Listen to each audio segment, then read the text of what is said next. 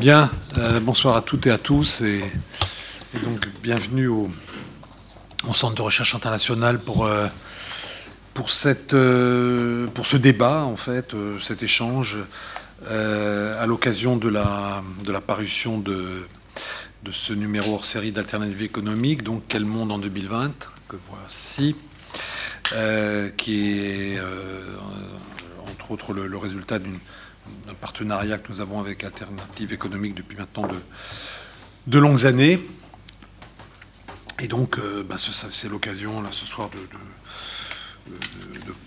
présenter un petit peu le numéro. C'est ce que Yann même, le rédacteur en chef qui est à ma gauche, va, va faire. Et puis, euh, nous serons donc trois orateurs, puisque moi, je ne fais pas simplement le président de séance, mais je vais aussi me présenter le, le, enfin, en gros, euh, évoquer l'éditorial que j'ai consacré cette année à la question de l'État, après quoi euh, nous, aurons euh, la présentation de Georges Prévé-Lakis, qui est à ma droite et qui est professeur émérite à, l'Université Panthéon-Sorbonne, spécialiste de la Grèce, qui nous parlera donc euh, de, l'évolution de, de, la Grèce, avec un titre qui s'appelle Le deuil des illusions, et ensuite euh, mon collègue Eberhard Kinley, qui est donc euh, directeur de recherche au CNRS, euh, qui évoquera lui la question de la Syrie et de la fin de la guerre avec un point d'interrogation.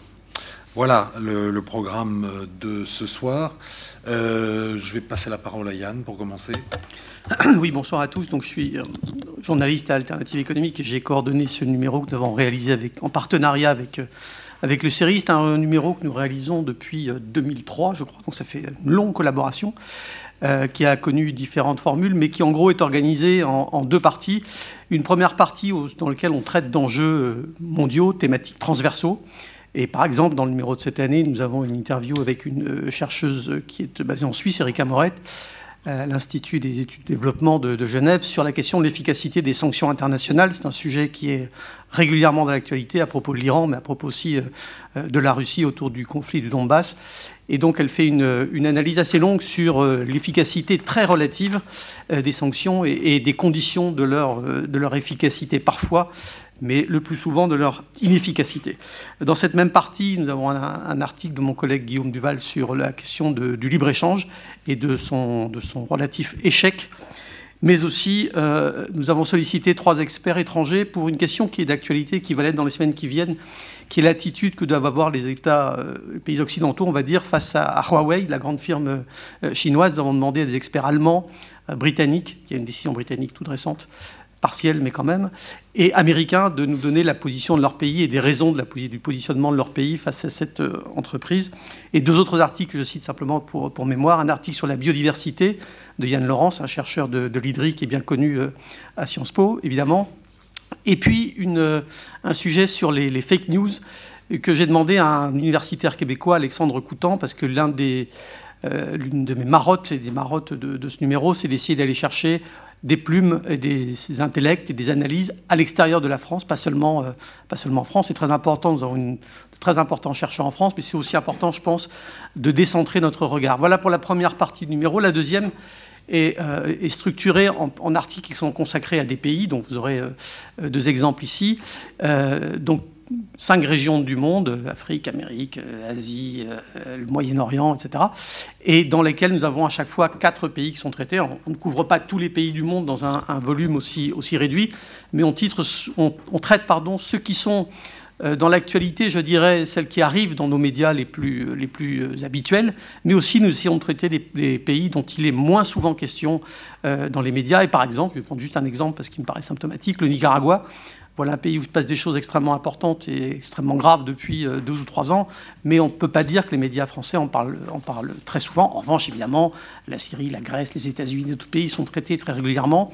Dernière chose que je dirais à propos de cette deuxième partie, c'est qu'on y inclut toujours des doubles pages euh, infographiques et de cartes, parce qu'il nous semble important de traiter certains sujets à partir de cartes. On dit traditionnellement que les Français sont un peu fâchés avec la, avec la géographie. Je ne sais pas si c'est absolument vrai, mais je suis absolument persuadé en revanche qu'un certain nombre de sujets se comprennent mieux quand on se penche, euh, quand on penche sur une carte.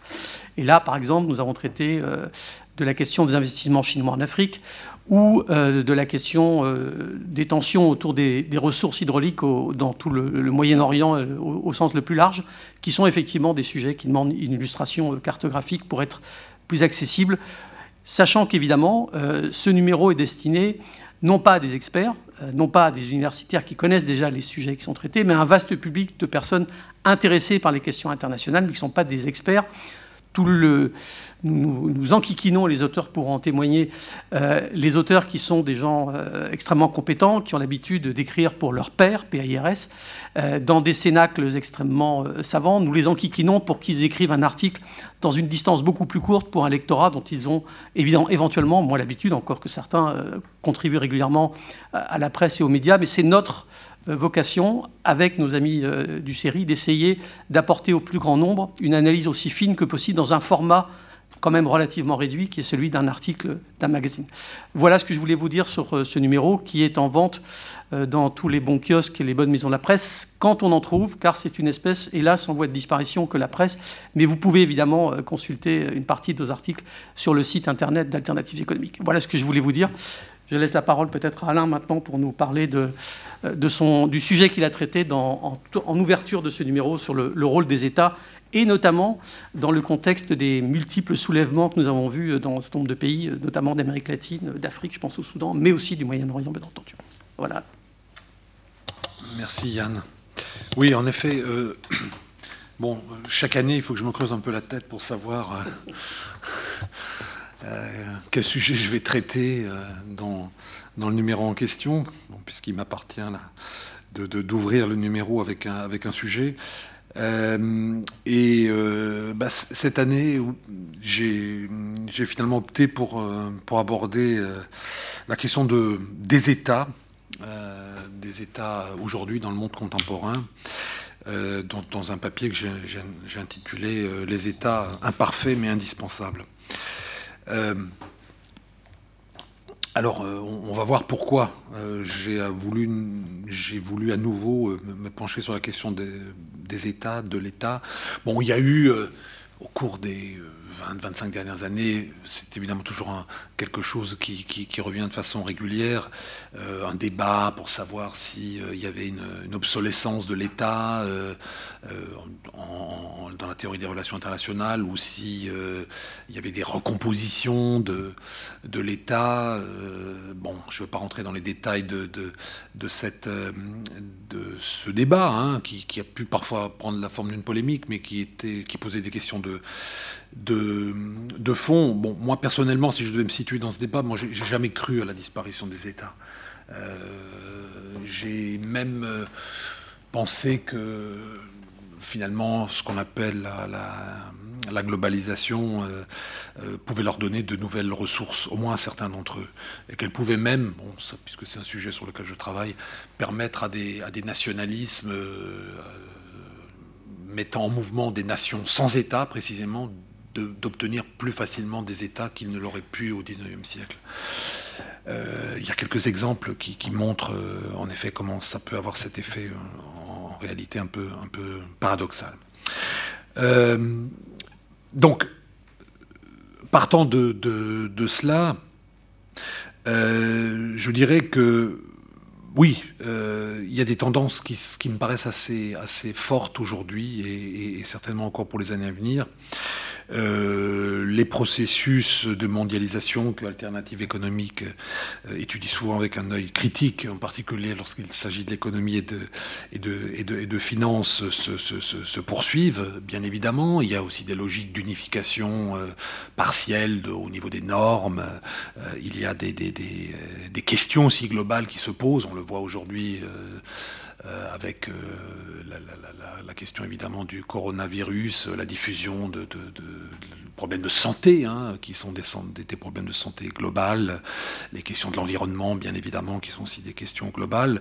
Euh, il y a aussi un phénomène partiel de, de, convergence culturelle qui, qui, est indéniable, ce qu'on appelle parfois une certaine américanisation culturelle, toutes ces choses-là sont vraies, toutes ces dynamiques sont, profondes, euh, mais euh, je dirais, comme notre président, en même temps, euh, il y a une réaffirmation des souverainetés étatiques. sous diverses modalités. Alors bien, évidemment, il y, a, la modalité qui est, qui est, qui est forte aujourd'hui, je classerais volontiers, mais sans, en, reprenant l'acception québécoise du terme, le souverainisme. C'est-à-dire sans, lui donner une portée péjorative. Le souverainisme, c'est-à-dire l'affirmation de la souveraineté nationale, étatique. Euh, elle est forte aujourd'hui dans, dans, certains, dans pays. C'est vrai qu'elle est particulièrement des pays euh, qui ont des régimes autoritaires ou semi-autoritaires. Euh, la Chine, euh, que j'ai évoqué en passant, euh, la Russie, la Turquie, tout cela est, vrai. et ça va de pair souvent avec une, une tendance, évidemment, à l'affirmation de la puissance à travers un vecteur très très classique quand on travaille sur les relations internationales, qui est évidemment la puissance militaire à force de parler en ce qui concerne l'Europe, en tous les cas de soft power, euh, on a peut-être parfois perdu de vue que le hard power, en particulier militaire, euh, continue à avoir quand même pas mal d'importance et permet de peser quand même pas mal euh, sur, sur les dynamiques internationales. Donc oui, le souverainisme peut aller de pair avec, avec ce type de régime mais euh, il est aussi revendiqué par d'autres acteurs euh, étatiques à travers le monde. Euh, à commencer, j'avais eu l'occasion, je crois, il y a deux ans, de consacrer un éditorial à, cela dans Alter Echo, à commencer par évidemment les dirigeants qu'à défaut de mieux on appelle populistes, et qui prétendent précisément placer la défense de ce qu'ils conçoivent comme leur intérêt national avant tout le reste. Euh, c'est vrai de la Pologne, à laquelle d'ailleurs un, très intéressant article est consacré dans le numéro 2020. Euh, euh, c'est le cas de la Hongrie, on le sait, en, ce qui concerne l'Europe et d'autres pays européens en, particulier. L'exemple au niveau évidemment international le plus emblématique, c'est celui des États-Unis, euh, dirigé par Donald Trump, euh, qui a adopté très clairement cette position souverainiste. Hein, qui va de pair avec une certaine agressivité hein, dans, dans, les rapports internationaux, agressivité qui est clairement assumée. et cela s'est traduit par des décisions qui étaient en rupture avec le consensus international, euh, comme on pourrait le dire.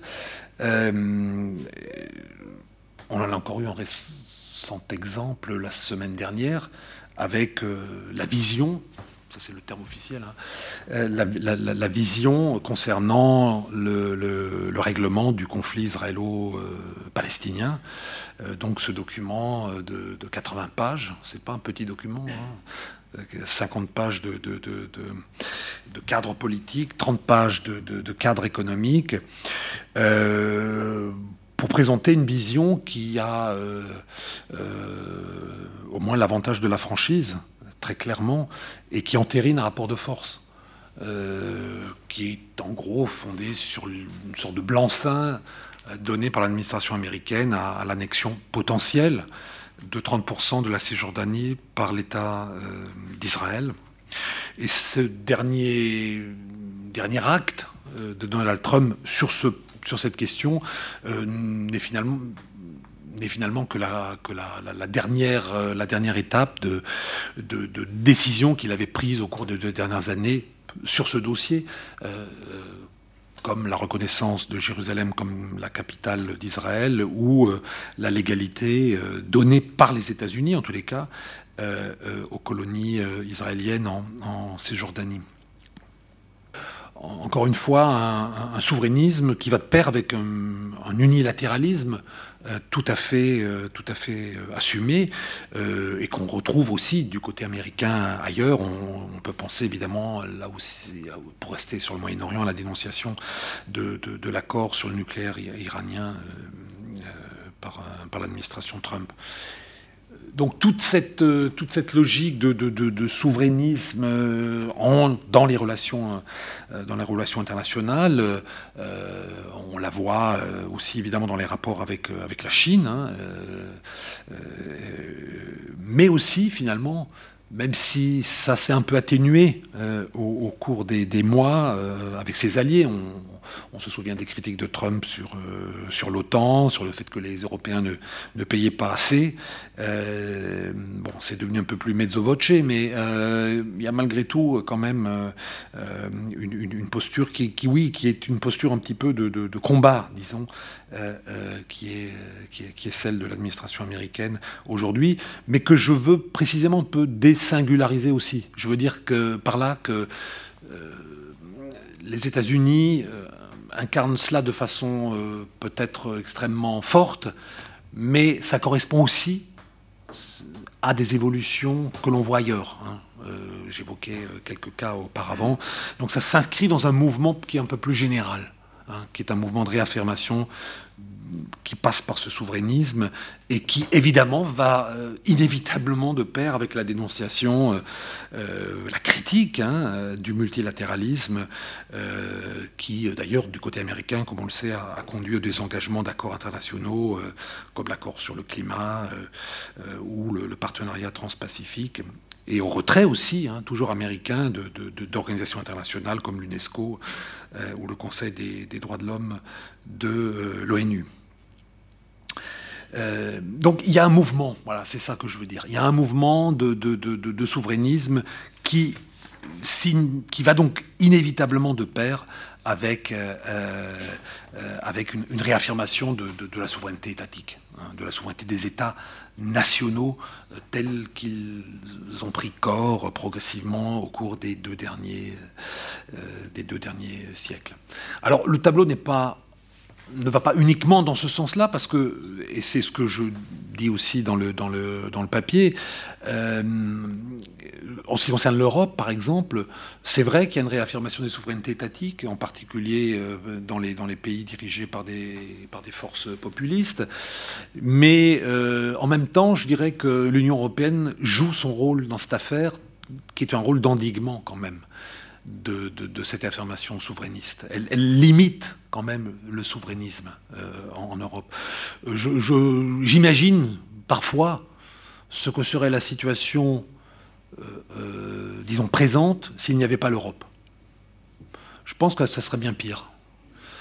je pense qu'on serait beaucoup plus proche d'une configuration des années 20 euh, euh, avec, euh, en effet, les années 20 aussi ont été marquées par la montée des nationalismes, la réaffirmation des souverainetés étatiques, et, c'est un élément qui a, qui a conduit à la guerre. Ça, ça me paraît assez, indéniable.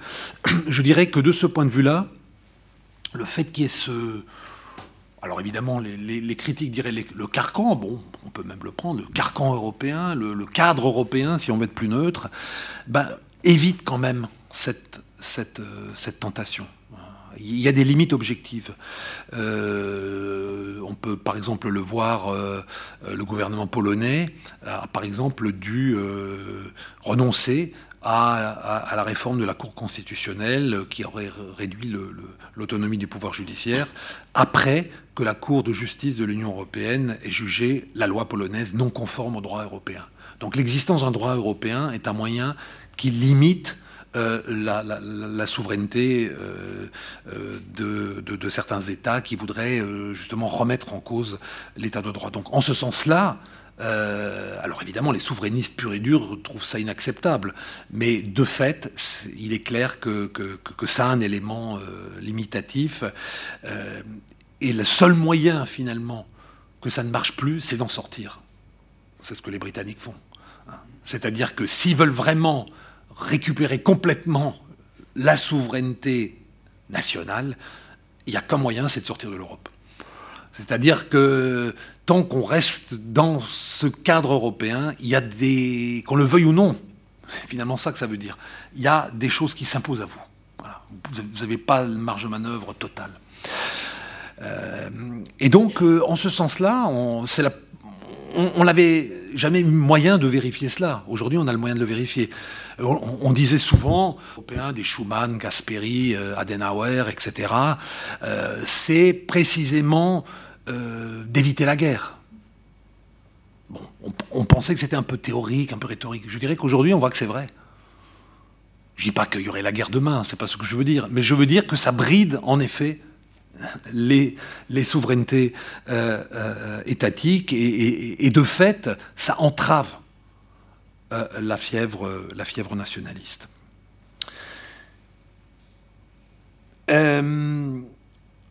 alors, ayant dit cela, est-ce que qu'est-ce que ça nous dit en fait qu'est-ce que ça nous dit euh, plus globalement des États euh, aujourd'hui dans le, dans, le système international?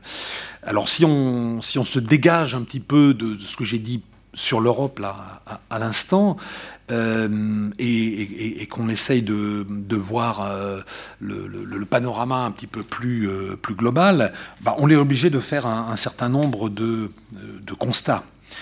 le, le, premier constat, c'est que c'est vrai qu'un souverainisme peut-être un peu exacerbé, que, encore une fois, le président américain représente de façon peut-être très emblématique, pose problème, mais à l'inverse, l'absence d'État est aussi un sacré problème. C'est-à-dire que les zones, et, et, pourra en parler, en particulier pour le, cas, le cas syrien, mais dans le monde arabe, on sait très bien qu'il y a beaucoup d'États euh, décomposés, euh, qui ont été euh, déchirés par la guerre, la Syrie, le Yémen, la Libye, l'Irak. Bon, il y a un État reconstruit, mais enfin, il y a quand même encore énormément de problèmes, on le voit. Bah, dans, toute cette zone-là, je dirais que c'est pas le trop plein d'États qui pose problème, c'est le, le assez d'États qui posent, qui pose assez largement euh, problème et, qui, euh, et qui euh, je dirais, nourrit un peu le, renforcement des clivages religieux lorsqu'ils existent, la résurgence de nationalisme périphérique. Là, on peut penser évidemment en particulier au nationalisme kurde. Hein, euh, il se trouve que par le plus complet des hasards, j'étais hier soir avec un, collègue euh, kurde qui a aussi eu des responsabilités dans le gouvernement autonome du Kurdistan et, j'ai bien compris euh, comment finalement ce renforcement de, cet état de fait hein, qu'est le Kurdistan irakien était précisément rendu possible par la, évidemment la, faiblesse du pouvoir central à, Bagdad mais, la, la, conséquence de tout ça, c'est que de fait, la seule zone vraiment sûre, c'est le Kurdistan, dans le fond. Hein, où il y a même des gens qui viennent s'y réfugier pour, pour, échapper à, la violence qui peut exister par, ailleurs. Ce qui renforce justement l'idée que, ben oui, il faut des États ou des choses qui ressemblent à des États, parce que c'est aussi un élément euh, euh, protecteur. Euh, donc, encore une fois, euh, l'absence d'État, euh, on le voit au Moyen-Orient en particulier, c'est quand même un, c'est quand même un sacré problème. Et, je pense qu'un des défis, je, ne saurais pas, évidemment, je, me garderais bien de donner des conseils aux, diplomates, parce que je pense que c'est extrêmement compliqué de, d'édifier ou de réédifier un, un État qui, qui, pour de multiples raisons, avait disparu au moins en grande partie, mais en tous les cas qui, ne contrôle plus euh, ni sa population véritablement, ni son, ni son territoire, même s'il peut y avoir encore des, choses qui continuent à fonctionner euh, euh, malgré tout. je pense qu'un des défis, c'est de, de, reconstruire des États, mais aussi pas n'importe quels États. En fait, c'est aussi ça le truc. C'est-à-dire reconstruire un État, oui, c'est bien, mais, quel État hein, et euh, justement, euh, Yann faisait allusion euh, en, effet, un autre point que j'évoque dans, mon, dans mon papier, c'est un mouvement qu'on a vu dans le monde arabe, mais pas uniquement dans le monde arabe, qui est en, effet un mouvement de protestation contre des États qui ne remplissent pas suffisamment leur rôle, finalement, qui, ne fonctionnent pas comme ils devraient fonctionner. Euh, alors pourquoi est-ce qu'ils ne fonctionnent pas comme ils devraient fonctionner? Bah Parce que grosso modo, euh, ils sont corrompus. Euh, ils permettent uniquement à une classe de privilégiés de, profiter finalement du système et il n'y a pas de système de redistribution. Il y a une classe politique qui, a tendance à se reproduire. il n'y a pas de, véritable renouvellement démocratique. donc il y, a, tout un tas de problèmes qui, font que ce sont des États qui, euh, même lorsqu'ils sont là, finalement, ne sont pas perçus comme entièrement légitimes pour, toutes ces raisons. Et, c'est ça qui explique, euh, entre autres, euh, des mouvements de protestation qu'on a pu voir de, façon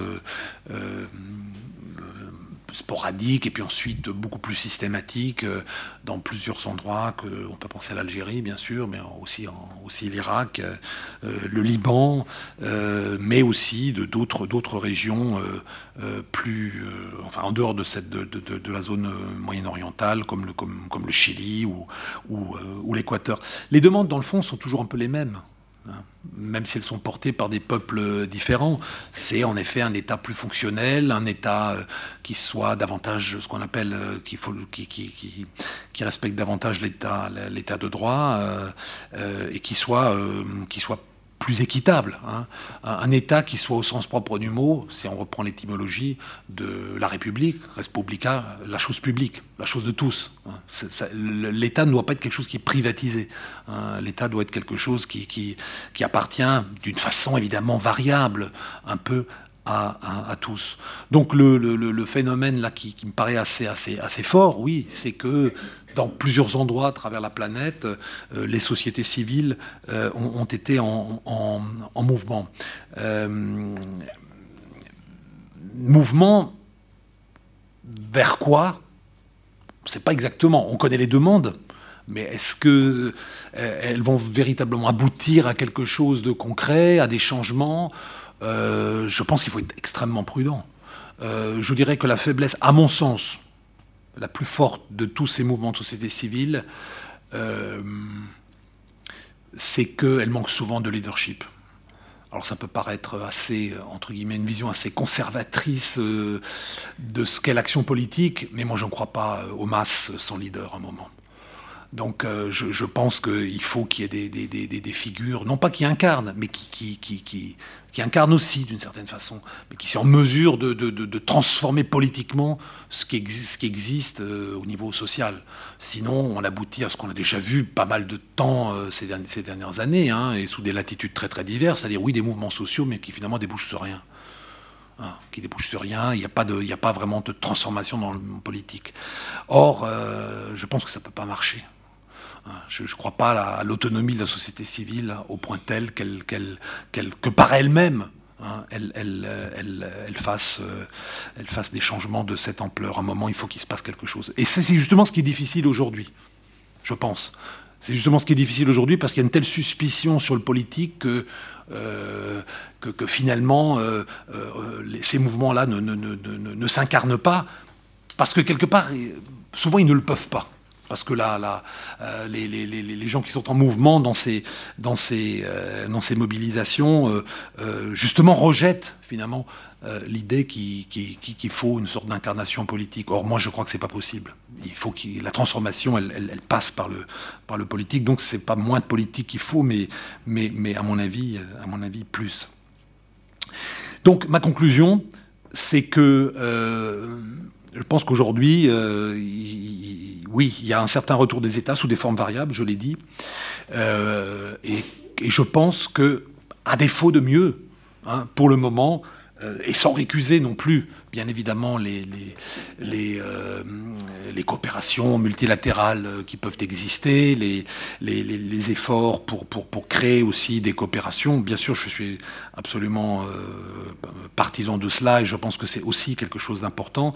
Mais en attendant l'émergence assez hypothétique, je dois dire aujourd'hui, euh, en tous les cas, j'ai jamais été un cosmopolite de ce point de vue-là, à la David Held et d'autres qui pensaient qu'on arriverait bientôt à un gouvernement mondial. Moi, je pense que c'est complètement utopique. Euh, donc, en attendant euh, l'incarnation ou la réalisation très peu vraisemblable à moyen terme de cette utopie, je pense que euh, le mieux, c'est encore en effet de, un affermissement que j'appellerais raisonné de, l'État euh, sur le plan interne pour qu'il assume ses fonctions hein, euh, régaliennes, mais aussi en ce qui concerne la mise en œuvre d'un certain nombre de politiques publiques, mais aussi qu'il assume cette dimension sur le plan international où la reconstruction d'États efficaces et légitimes est un, impératif euh, euh, cardinal si l'on entend rétablir davantage de cohésion dans le système euh, international. Donc c'est vrai que les États sont sans doute des acteurs imparfaits, comme beaucoup, mais qu'ils demeurent, à mon sens, indispensables. Merci. Merci beaucoup Alain. En, t'écoutant, je me rendais compte qu'il y a un certain nombre de sujets que tu as abordés rapidement dans ton, exposé qui, étaient, euh, qui sont abordés également dans, le numéro. Il y a un article notamment sur l'Union européenne après le Brexit et, dans la foule des élections européennes. Il y a aussi un article sur le... Tu parlais des États-Unis, Donald Trump, sur les rapports entre Donald Trump, le président américain en l'occurrence, et de façon plus générale, et le Congrès. dont la conclusion n'est pas forcément tout à fait rassurante par rapport à, ce que le président, euh, à ce que le Congrès peut faire face au président. Et il y a aussi, tu l'as cité, un article sur la question de la colonisation israélienne que nous avons confié à, Hugues Lovat, qui est un chercheur du Conseil européen des relations internationales, qui est très intéressant, parce qu'il fait un retour en arrière depuis les, depuis les accords, même avant, enfin depuis 67, depuis guerres des six jours, et puis même depuis les accords d'Oslo, sur la, la, progression de cette euh, colonisation au, jour le jour et ce qu'elle veut dire dans les faits, y compris les faits, euh, l'inscription du, droit et, pas seulement de la, de la force dans l'avancée dans du, du, contrôle de la Cisjordanie par, les Israéliens. Je vais donner maintenant la parole à, Georges Prévelakis, qui, euh, qui est professeur émérite à Panthéon-Sorbonne et qui, depuis peu, est de nouveau euh, ambassadeur de, la Grèce auprès de, l'OCDE, euh, qui a fait un article dans, le numéro qui s'appelle le, deuil des illusions et qui décrit euh, très bien les, différents états d'esprit par lesquels sont passés, sont, passés les Grecs et la société grecque dans son ensemble au cours des, je dirais, des 15 dernières années, en gros. Je, dois, dire, que j'ai été surpris quand vous m'avez proposé d'écrire cet article et j'ai été encore plus surpris quand vous m'avez proposé de d'être un de deux euh, intervenants aujourd'hui. Pourquoi? Parce que euh, nous sommes dans une ambiance de fatigue de l'opinion publique française et internationale en ce qui concerne la Grèce, c'est normal. Pendant dix ans, euh, la Grèce a attiré l'attention. Il y a eu des moments pendant, lesquels, comme l'été de 2015, quand tous les responsables politiques euh, européens passaient leur journée, souvent leur nuit, à discuter des questions grecques. Donc, euh, donc on constate euh, en effet une situation assez normale d'un rat de bol pour les affaires grecques. Donc ça m'a surpris le fait que vous avez choisi la Grèce. et en fait, euh, je pense que c'est un bon choix. oui, non, mais je vais l'expliquer évidemment. Euh, parce que, à propos, je voulais, je voulais tout simplement faire une remarque par rapport à ce que disait euh, Alain tout à l'heure. la Grèce est aussi un exemple où l'Europe a joué un rôle fondamental parce qu'on a tendance à associé populisme avec la droite, mais il y a eu, la Grèce a vécu aussi un populisme de gauche. Et en fait, euh, beaucoup de responsables de Syriza avaient à un certain moment le rêve d'une sorte de souveraineté qui leur permettrait de, de réaliser leur idéologie. Et là, l'Europe était une contrainte. Et, on a vraiment le sentiment en Grèce d'avoir été sauvé d'un grand risque. Euh, de dérive grâce à l'Europe. Hein. D'ailleurs, la Grèce a vécu des moments dans son histoire pendant lesquels euh, on a pris un très mauvais chemin et on n'a pas, je pense que on se souvient de la dictature euh, des colonels, très populiste et très souverainiste aussi. donc, on sait que on a, traversé un moment très dangereux et, et cette fois, c'était l'Europe qui nous a protégés. Alors, pourquoi, pourquoi la Grèce peut être intéressante? Euh, Je vais me référer à, un article d'un historien de l'Europe et de la Grèce euh, qui s'appelle Marc Mazauer, je ne sais pas s'il est très connu, Et, Marc, qui avait travaillé beaucoup, beaucoup sur l'histoire de la Grèce, d'ailleurs il a, il, a, il a travaillé aussi sur... Euh, il a, publié un livre extraordinaire sur Salonique, euh, Salonique du point de vue de son héritage juif. Et euh, a dit qu'en fait, si on regarde l'histoire européenne, très souvent on voit que ce qui se passe en Grèce euh, préfigure ce qui va se passer en Europe. Et donc, d'une certaine manière, étudier ce qui se passe Grèce peut être intéressant pour imaginer ce qui pourrait euh, se passer en Europe. Alors donc, euh, comment, analyser euh, cette expérience grecque de ces dix dernières années? Parce qu'au début, il y a eu la crise, il y a eu la crise économique, l'effondrement de la Grèce, et on pensait que le cas grec était un cas parmi plusieurs, peut-être un peu plus grave, mais enfin, dans une même catégorie avec l'Espagne, avec le Portugal, avec euh, l'Irlande. Euh, on se souvient peut-être de cette formule assez désagréable de pigs. Portugal, Irlande, etc. Pigs, évidemment, qui signifie les, cochons. Hein, C'était pas pas très sympathique. Euh, donc on a pensé que ça rentrait dans la même catégorie, mais euh, au bout d'un certain moment, on s'est rendu compte que la, Grèce est dissociée. Euh, parce que dans les autres pays, on arrivait quand même à, plus ou moins à appliquer les réformes nécessaires et que ces autres pays sortaient assez rapidement de la situation de crise, tandis qu'en Grèce, c'était une série d'échecs. donc, donc on se rend compte que la Grèce est un cas à part. Euh, pour moi, moi je suis euh, spécialiste de la géographie, de la géographie culturelle, de la géopolitique.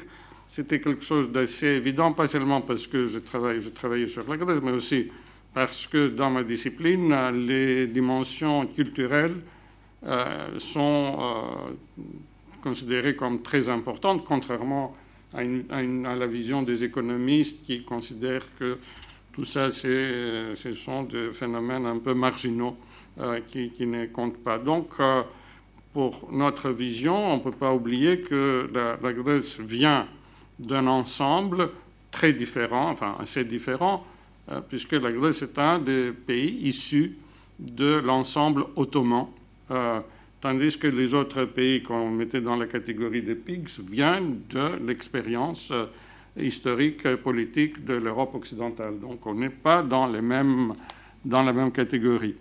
Alors pour euh, décrire ce qui s'est passé pendant ces dix ans, j'ai utilisé une métaphore. Euh, j'ai repris le schéma, j'ai été frappé par euh, la similarité avec ce que les psychologues décrivent comme le processus de deuil. Le processus de deuil passe par un certain nombre d'étapes et d'une certaine manière, euh, euh, bon, les étapes euh, de la crise grecque, je trouve, correspondent beaucoup à ces étapes de deuil. Quelles sont ces étapes? La première étape, c'est le déni. C'est quelque chose qu'on a vécu hein, au début de la crise dans la société grecque et athénienne. L'attitude, c'était, eh ben, c'est quelque chose de passager, ça ne va pas durer. C'était comme si c'était, je ne sais pas, une sorte de de grippe, euh, il suffisait d'un virus, il suffisait d'attendre et ça allait disparaître. Donc déni. On a vécu une première période de déni. D'ailleurs, c'est ça qui explique pourquoi on n'arrivait pas euh, à faire appliquer les réformes qui étaient demandées, parce que pour les responsables grecs, euh, bon, c'était pas nécessaire de prendre, de, subir le coût politique des réformes, puisque cette maladie allait partir d'elle-même. Deuxième étape, c'est la colère. Quand on voit que cette maladie ne disparaît pas, on commence à être vraiment fâché. Donc on a vécu ça, euh, cette étape de, euh, la colère.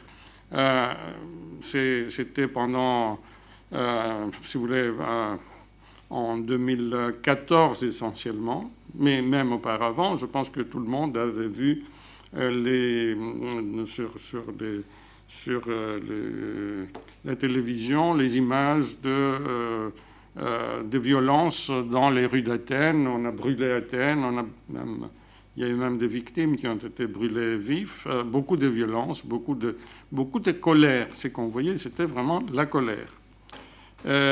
c'est cette colère qui a conduit au changement politique de 2015 et qui a amené cette coalition entre une gauche radicale de Syriza avec une droite euh, souverainiste, les ANEL, c'est-à-dire ce qui unissait ces deux, ces deux formations politiques qui apparemment étaient très différentes dans leur idéologie, c'était justement le populisme et cette expression, cette expression de la colère. Tous les deux ont exprimé la colère de la population.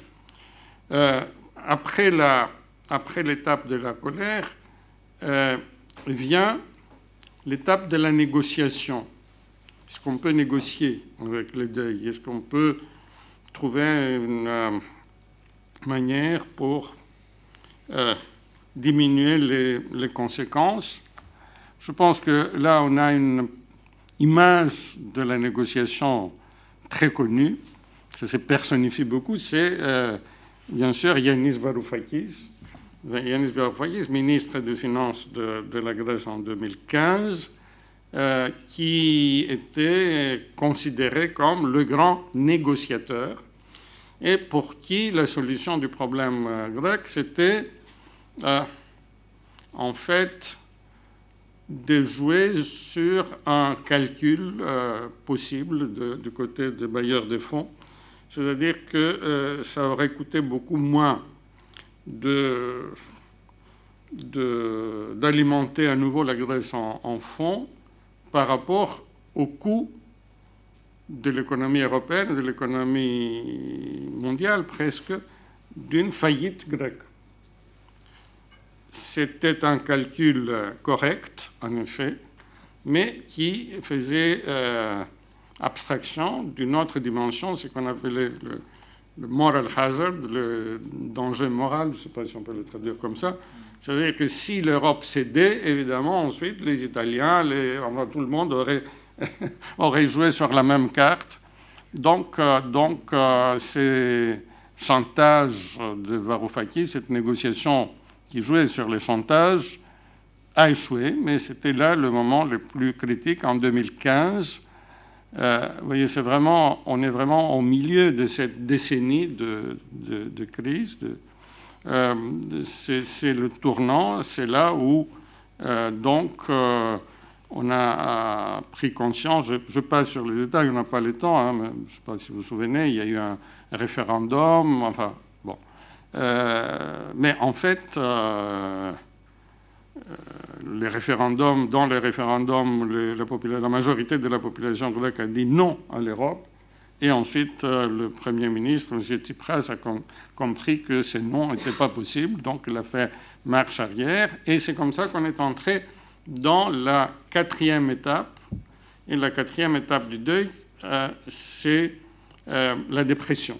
Donc à partir de ce moment, à partir de l'automne 2015, eh bien, la Grèce était en dépression. C'est quelque chose qu'on voyait dans les rues en faisant du terrain. On voyait que les gens étaient vraiment déprimés, euh, avec, un, avec un sens d'humiliation. Euh, humiliation d'un côté parce que, bien sûr, on avait subi pas mal d'humiliation du côté de l'opinion publique ou des médias européens. Je ne sais pas, vous vous souvenez hein, de formules très désagréables de la presse, de la presse allemande mais, surtout, je pense, dépression parce que euh, cet échec donnait un sentiment de faiblesse. On ne peut rien, euh, on n'a pas de perspective. C'est aussi la période pendant laquelle les jeunes Grecs ont commencé à partir. Donc on est entré dans la phase de la dépression.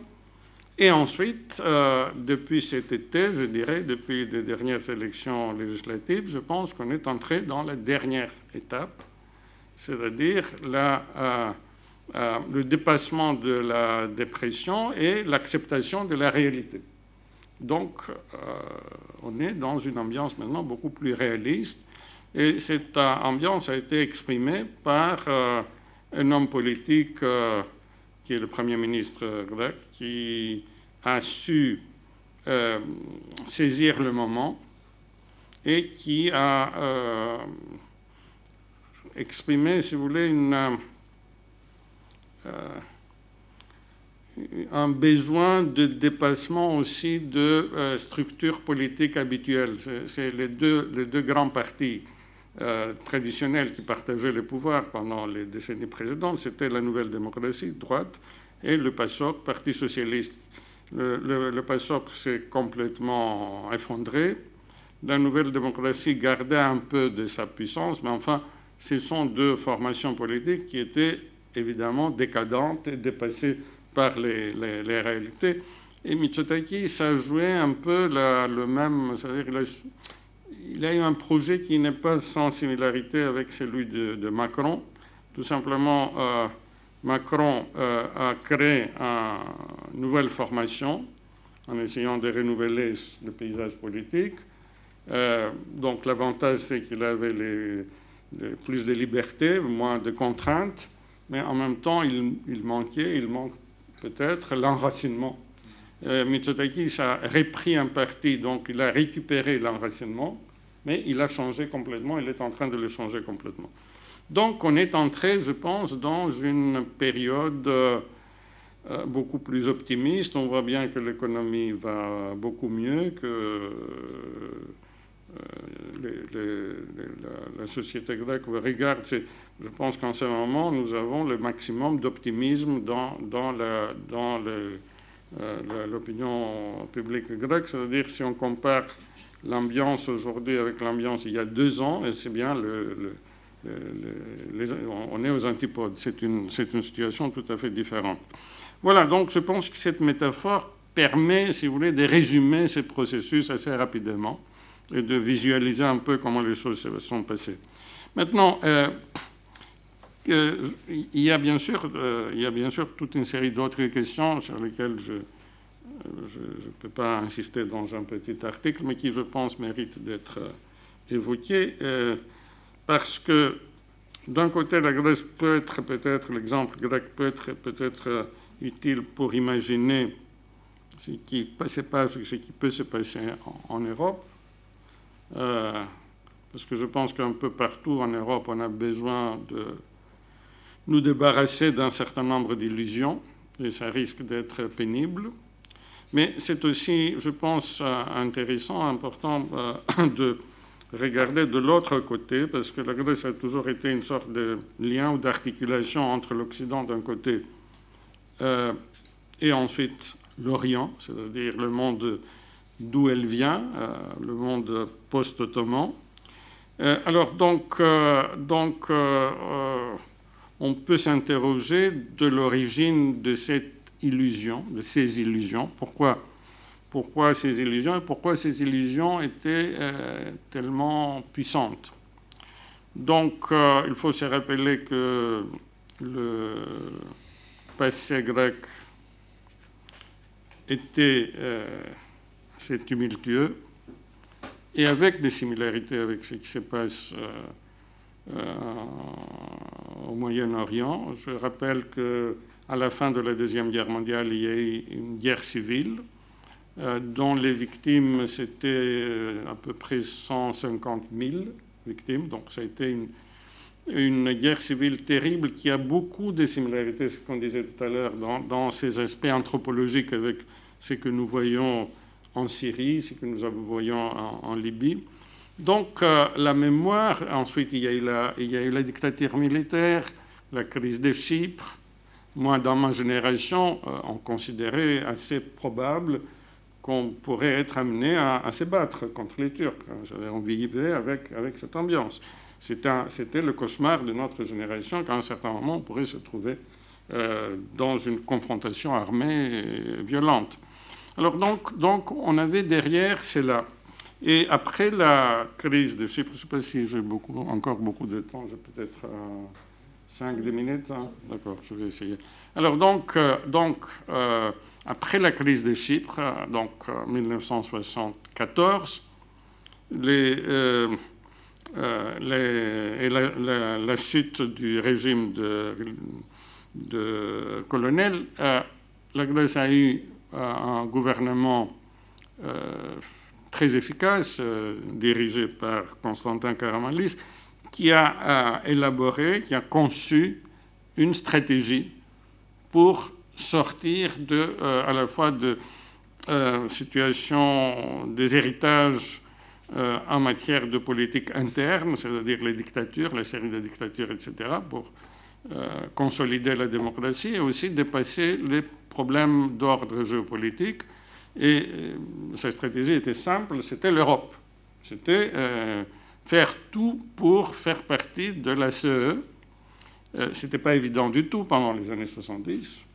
Euh, il a réussi et euh, quelques décennies plus tard, eh bien, euh, Chypre a aussi réussi à entrer en, en, Union européenne, ce qui est quand même assez étonnant, étant donné que cet État qui est entré en Union européenne, c'était un État dont une partie du territoire était occupée par une autre puissance qui elle-même était candidate pour entrer en Union européenne. C'est-à-dire qu'on a, on a vraiment une situation très paradoxale, mais finalement, Bon, donc, euh, donc euh, euh, avec cette stratégie, les Grecs, peu à peu, ont pris confiance et ils sont arrivés à considérer que tous les problèmes étaient résolus.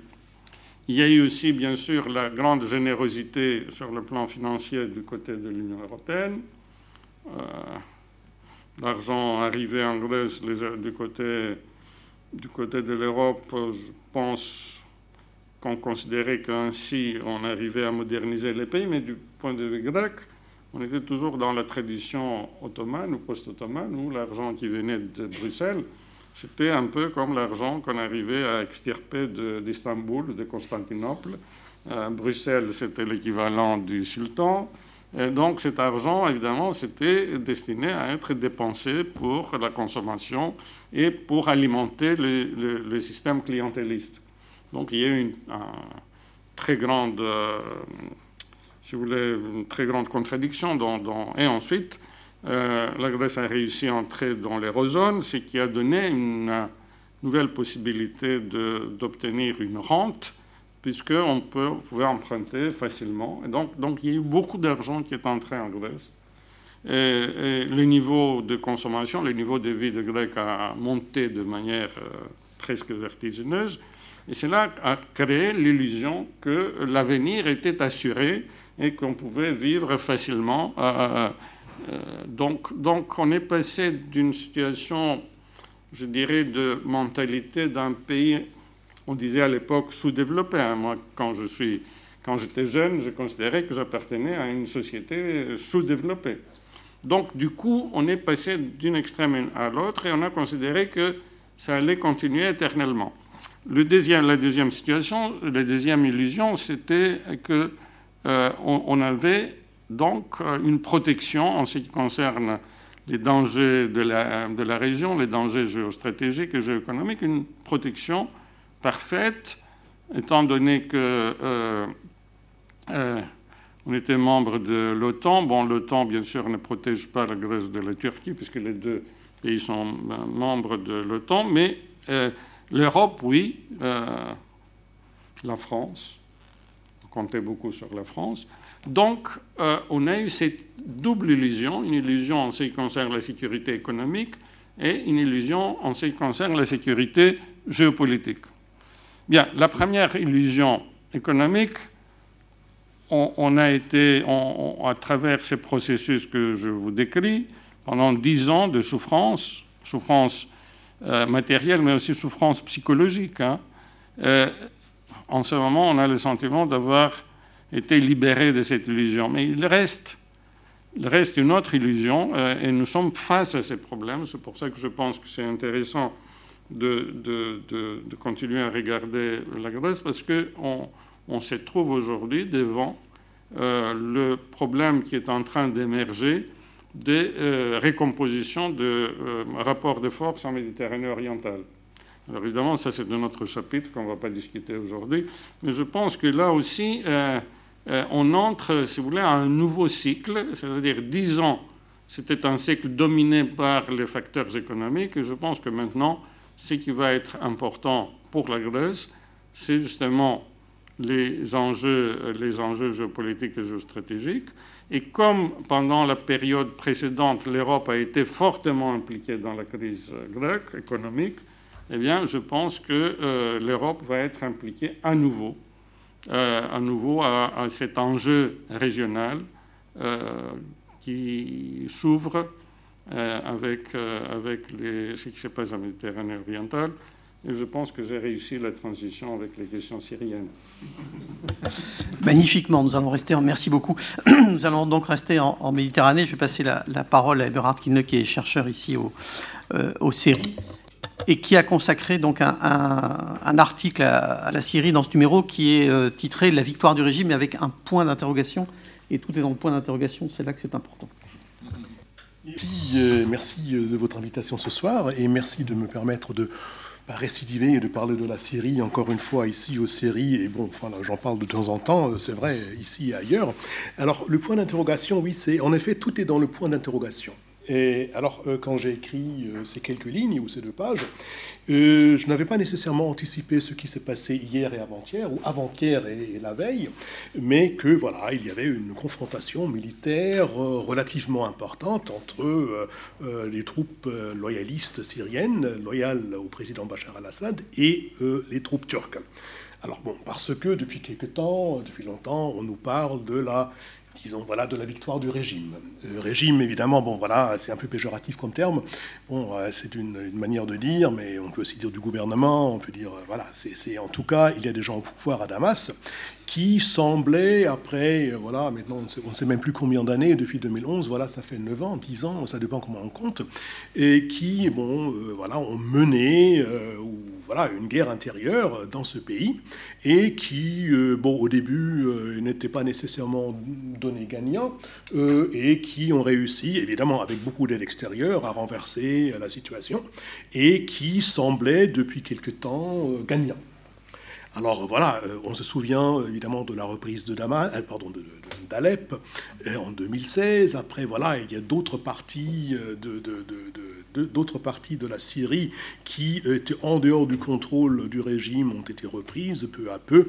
Le désert, euh, voilà. Euh, bon, enfin évidemment, c'était pas le, régime lui-même. Il y avait évidemment, euh, enfin, les Russes, il y avait les Iraniens, il y avait le Hezbollah, il y en avait d'autres. Il y avait aussi la coalition internationale contre contre Daesh ou contre l'État islamique. après, il y avait bon la ville de Dera. Pardon, c'est pas dans l'ordre, mais bon, euh, Yarmouk, le camp de Yarmouk, euh, il y avait, ben voilà, la route qui traverse qui va vers Alep de plus en plus jusqu'à voilà jusqu'à il y a quelques jours. il y avait donc de plus en plus voilà ils ont réussi à, reprendre la, route orientale évidemment voilà donc tout ça entre 2016 et aujourd'hui donc euh, la partie là où le régime syrien contrôlait peut-être un, deux tiers du territoire euh, du pays euh, il y a quelques années maintenant il contrôle un peu plus et on parlait donc voilà de et on pensait que bah, voilà Idlib était toujours donné comme la, la dernière voilà la dernière, euh, le, dernier bastion de euh, maintenant voilà euh, d'une opposition, d'une certaine opposition qui pourrait tomber rapidement et finalement ben voilà c'était la voie ouverte, la voie royale à la reconstruction d'un pays qui pourrait voilà voilà qui relèverait le, point d'interrogation et mettrait voilà le point sur les i ou quelque chose comme ça. Alors on l'a souvent vu comme ça, on l'a souvent présenté comme ça, mais pardon voilà, mais ce n'est pas nécessairement ça. Et évidemment, il est très très difficile à, anticiper euh, l'avenir, hein, comme le disait, je ne me rappelle plus, euh, on, le dit de, de, de, Niels Bohr, je crois, mais aussi euh, d'autres, grandes têtes, que voilà, et qui disaient qu'il est très difficile d'anticiper ou de prédire, de, pré, de, de prédire ou de faire des prédictions, surtout par rapport à l'avenir. Donc voilà, on ne peut jamais être sûr de ce qui se passera demain ou après-demain. Il y a beaucoup de variables desquelles ça dépend. Mais voilà, je pense que cette lecture de ce qui s'est passé en Syrie euh, depuis quelques années, ben voilà, c'est une lecture euh, possible. Évidemment, on ne sait pas ce qui se passera demain, mais pas nécessairement nécessaire. Pas nécessairement nécessaire, c'est pas très élégant, mais voilà. Alors, et voilà, qu'est-ce qui me fait depuis longtemps hésiter C'est pas seulement les événements d'avant-hier, qui, voilà, euh, j'y reviendrai tout à l'heure, mais c'est que, disons, ces avancées des troupes du régime, tout cela, c'était quand même très précaire, très fragile, très. Euh, voilà. D'abord, évidemment, euh, comme je l'ai déjà dit, ce sont des victoires si l'on les appelle victoires, des victoires qui sont largement dues au soutien étranger de ce régime, des Russes, des Iraniens, euh, de Hezbollah et d'autres. Alors là, évidemment, il y a un premier problème, c'est que, euh, disons, les Russes et les Iraniens ne s'entendent pas toujours, et ils ne s'entendent pas toujours ni en Syrie ni ailleurs d'ailleurs. Et donc, on voit sur le terrain beaucoup de conflits entre des forces, euh, des forces euh, russes, des forces iraniennes. On voit que les uns et les autres euh, cherchent à influencer le président. on voit aussi comme le président cherche à les jouer les uns contre les autres. À plusieurs, à plusieurs reprises, on l'a vu très clairement. Et d'ailleurs, un des, une des, une des, une des, un des épisodes, c'était la bah, depuis euh, septembre, euh, finalement, euh, un processus constitutionnel a été mis en marche qui était prévu depuis très très longtemps. On a maintenant constitué finalement, après des années de tergiversation, on a trouvé une forme, enfin on a déjà trouvé la formule depuis longtemps, mais maintenant on a un nouveau comité constitutionnel qui est en place avec un tiers des membres qui sont nommés par le régime, un tiers par l'opposition et un autre tiers officiellement par la soi-disant société civile qui en en effet, voilà, euh, bon, enfin, j'apporte du moulin, euh, ben, de l'eau sur le moulin d'Alain, qui, voilà, est relativement faible. Hein, voilà. Et donc, euh, les membres de la société civile, évidemment, ont été choisis avec l'accord des uns et des autres, notamment du régime. Les Russes ont essayé d'imposer ce, ce, comité constitutionnel et très, très, très longtemps n'ont pas réussi. et maintenant, bon, il est en place, mais voilà ça mettra probablement des années pour euh, qu'il accouche euh, d'une constitution. Là, euh, le régime a toujours, traîné les pieds, et il a traîné les pieds grâce au soutien, là, iranien, très clairement. Donc il y a un nombre de, il y a nombre de dossiers où les, deux côtés qui soutiennent le régime ne sont pas d'accord entre eux. Bah, et voilà, donc ça, euh, ce n'est pas nécessairement une bonne formule pour, pour l'avenir. Pour l'instant, euh, ils entendent, mais euh, bon, enfin, pour parler, disons, de, de, grandes politiques en dehors de la, de la, Syrie, de la Syrie, alors évidemment, bon, il y a aussi le, dossier nucléaire iranien, et la Russie ne veut pas nécessairement avoir une nouvelle puissance nucléaire à ses portes. On soutient l'Iran tant qu'on peut. Euh, tant que ce n'est pas très sérieux, mais on voudra quand même endiguer ce genre de choses. Donc il y a beaucoup de, désaccords entre les deux côtés qui, euh, voilà, enfin, on pourrait aussi parler de Hezbollah, on ne peut pas du tout parler, mais il y a des désaccords. Donc déjà là, il y a un problème, on ne voit pas comment ça va se résoudre à l'avenir. Deuxième chose, évidemment, bon, on a, il paraît, on a gagné euh, par l'extension du territoire euh, qui est contrôlé officiellement aujourd'hui par les troupes du régime ou par le régime, bah, il y a toute cette partie qui euh, était occupée par l'État islamique et qui allait très très loin vers l'ouest, qui couvrait une bonne partie de l'est, qui couvrait une bonne partie des champs pétroliers, qui allait jusqu'à la, la, frontière de l'Irak, et bon voilà, qui a été reconquise pour ainsi dire, évidemment avec beaucoup d'aide extérieure, y compris américaine évidemment. Euh, maintenant, on, voit que cette, partie, euh, elle est nominellement sous le contrôle du régime, mais de facto pas vraiment. On voit aussi que même dans les autres parties euh, du pays, maintenant, bon, je ne peux pas vous donner des chiffres parce que ça change tous les jours, mais il y a des centaines, en tout cas, au cours de l'année dernière, il y avait des centaines d'actions militaires, pseudo-paramilitaires de, de l'État islamique, de ce qui en reste, hein, qui sont entrés en clandestiné, en clandestinité qui voilà, euh, se font remarquer à gauche, à droite, et pas seulement dans les partis qu'ils ont occupés auparavant. Alors, et on, est souvent dans une situation dans laquelle on a le contrôle du régime, enfin, j'ai j'exagère un petit peu, de jour et, bah, pas de nuit. Hein. Donc voilà, c'est un contrôle très très précaire. Donc voilà, donc premier, euh, premier, euh, première réserve, c'est que c'est avec l'aide euh, de forces extérieures. Deuxièmement, que c'est toujours assez précaire sur le terrain. Troisièmement, évidemment, que pas toutes les parties de la Syrie qui échappaient il y a trois ou quatre ans ou à l'époque d'Alep au contrôle du régime n'ont pas toutes été reconquises. On voit très bien qu'il y a encore des poches dans le sud, sur le Golan, euh, à la frontière euh, jordanienne. Il y a évidemment Idlib, dont on, a déjà parlé. Et enfin, il y a évidemment cette partie, voilà, les parties occupées par la Turquie, sur la frontière, sur la frontière nord de la Turquie, et on a, ben voilà, cette partie, ben voilà, où en quelques troupes américaines qui, soi-disant, protègent les, champs pétroliers, et enfin, il y a cette partie kurde, ben voilà, qui aussi est, enfin, dans le nord-est, les, Kurdes syriens ont été repoussés, mais ils sont toujours quelque part. Et encore une fois, on a dans une situation de jour et de nuit, c'est pas exactement. Voilà. Même le contrôle territoire, du territoire, il est assez, euh, assez précaire. Donc de là, voilà. En plus, voilà, presque oublié. Il y a évidemment un acteur qu'on ne voit pas sur les cartes. Je suis tout à fait d'accord qu'il faut des cartes. Hein. ce n'est pas pour contredire aux géographes, au propos du géographe. Euh, mais, euh, euh, on a quand même un acteur qui n'apparaît pas sur le terrain, sauf bah, sur, certaines cartes, là où on voit les attaques de l'aviation israélienne, qui est toujours présente et qui est présente sur une bonne partie du territoire et qui évidemment est un acteur important. Et donc, voilà, de là parler d'une victoire du régime, ça me paraît, euh, ben voilà, euh, prématuré, ça me paraît, euh, ça me paraît pas nécessairement.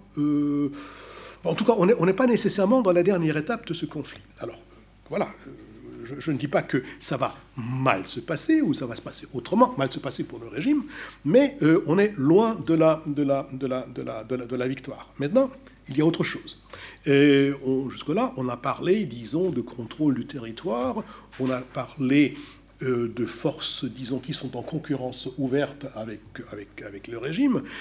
Là, on est euh, d'une certaine manière dans, dans un débat on peut dire, de sécurité, de sécurité physique, de, domination militaire, de monopole du pouvoir sur le territoire.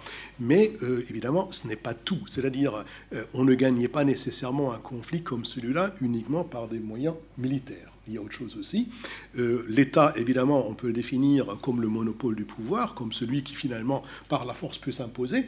Mais il y a un deuxième aspect, souvent, c'est la capacité de mener des politiques d'abord de, les formuler, de les mener, de les mener, euh, voilà, souvent, enfin, les politiques publiques, pour le bien euh, des, citoyens. Même euh, si, si, finalement l'idée n'est pas l'objectif ultime n'est pas nécessairement le bien des citoyens, mais c'est tout simplement pour les influencer, pour les contenter, pour se légitimer, pour les coopter et ainsi de suite. Mais voilà, là, évidemment, c'est encore plus difficile pour le régime actuel. Parce que bon, voilà, on a peut-être, même si l'on a gagné la guerre, mais est-ce qu'on a gagné la paix?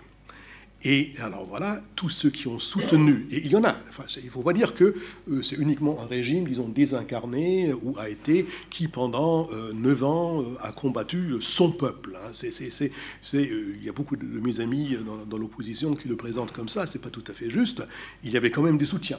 N'empêche que ce sont des gens, euh, certaines catégories, euh, disons, sociales, euh, dans certaines régions, il y a du clientélisme, il y a tout ça, mais ce sont des gens, évidemment, qui s'attendaient à ce qu'une fois Alep reconquis et d'autres parties du, pays reconquis, ben voilà, que leur situation matérielle change également d'une manière ou d'une autre. Mais voilà, on est loin de cela.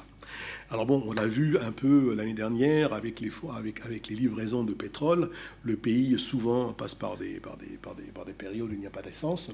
Et euh, c'est quand même très très difficile hein, dans un pays où il n'y a quasiment pas ou plus de, transport public. Et les transports publics aussi marchent évidemment à l'essence. Ce sont des voitures, des minibus et ainsi de suite. Tout le ravitaillement de la population en dépend.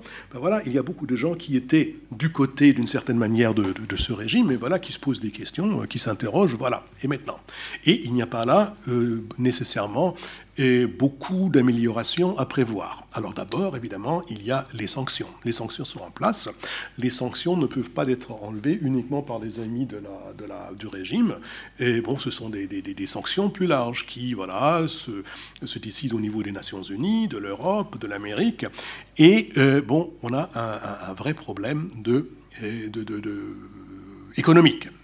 Alors, euh, deuxièmement, Bon, là, on parle uniquement euh, du quotidien.